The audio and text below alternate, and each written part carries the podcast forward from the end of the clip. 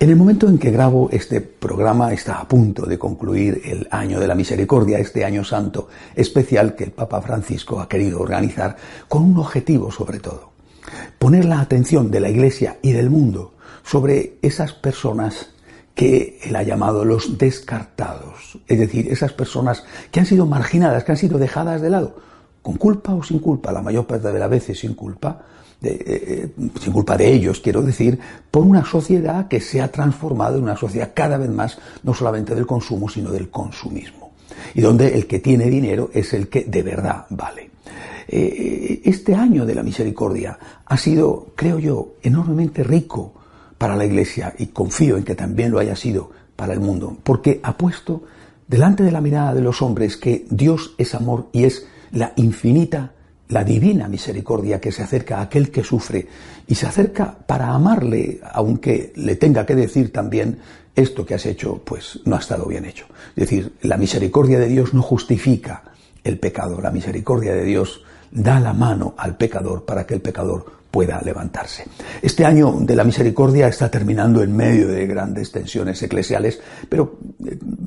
no, quiero entrar en ese tema, por otro lado importante y, quizá de largo alcance, sino que quiero fijarme en lo que ha supuesto este ejercicio anual para poner la misericordia de nuevo en el corazón y en el centro de la actividad de la vida eh, católica. Y dentro del año de la misericordia ha habido algo que me ha gustado especialmente, he llamado Viernes de la Misericordia. El Papa ha querido recuperar una vieja tradición, el, sentido auténticamente penitencial de los viernes. El viernes, que es cuando se recuerda la muerte de nuestro Señor en la cruz, el viernes eh, es siempre el día de la penitencia para el católico, pero el Papa ha querido recordar que no basta con no comer carne,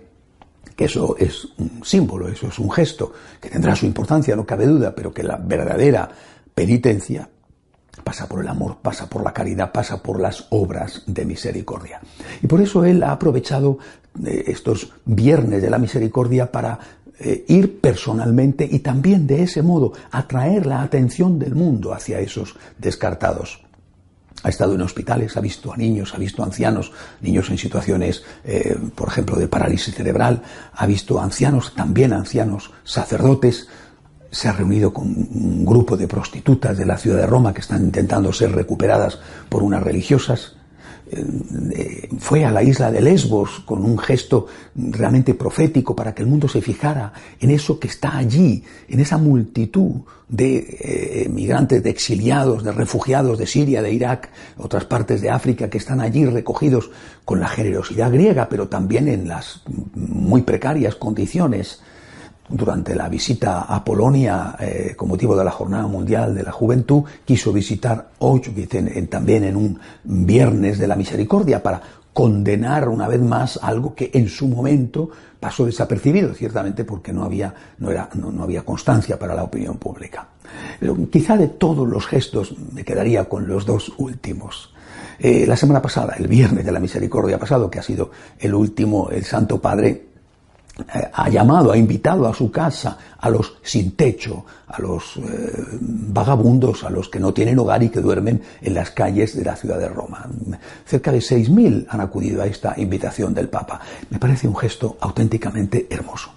Un gesto que sin duda es algo que habría hecho nuestro Señor Jesucristo. Y después de eso el Papa ha querido ir a una casa particular a reunirse con un grupo de ex sacerdotes, sacerdotes que han pedido la secularización y que se han casado, con ellos y con sus familias. Eh, no ha habido ningún, mm, eh, no, ha trascendido el contenido de la conversación, eh, como por otra parte suele suceder, pero sí el, Vaticano ha hecho un, breve comunicado explicando el motivo de esta visita. No ha habido ninguna reivindicación del celibato opcional, es decir, de la posibilidad de que los curas se puedan casar, no ha habido ninguna justificación de lo que estos sacerdotes han hecho. El Papa no ha entrado en ningún tema conflictivo, simplemente como un pastor como hacen muchas veces los obispos en sus diócesis, quiere estar al lado de unas personas que están sufriendo. Dios sabrá si tuvieron culpa o qué grado de culpa. El Vaticano dice que a veces eso se produce por un exceso de trabajo, a veces eso se produce porque eh, no han sido entendidos por su comunidad y buscan en medio de la soledad un apoyo.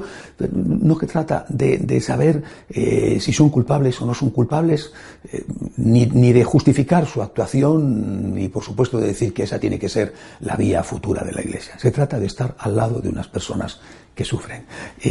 a, mí me ha gustado especialmente, repito, porque porque me ha recordado aquel momento en el cual la adúltera iba a ser apedreada y nuestro Señor dijo, el que esté libre de culpa, que tire la primera piedra. A veces, a veces, pocas veces, pero a veces te encuentras con laicos que, que, que sí que tiran esa primera piedra como si ellos estuvieran libres de culpa. Me gusta mucho este gesto del Papa y creo que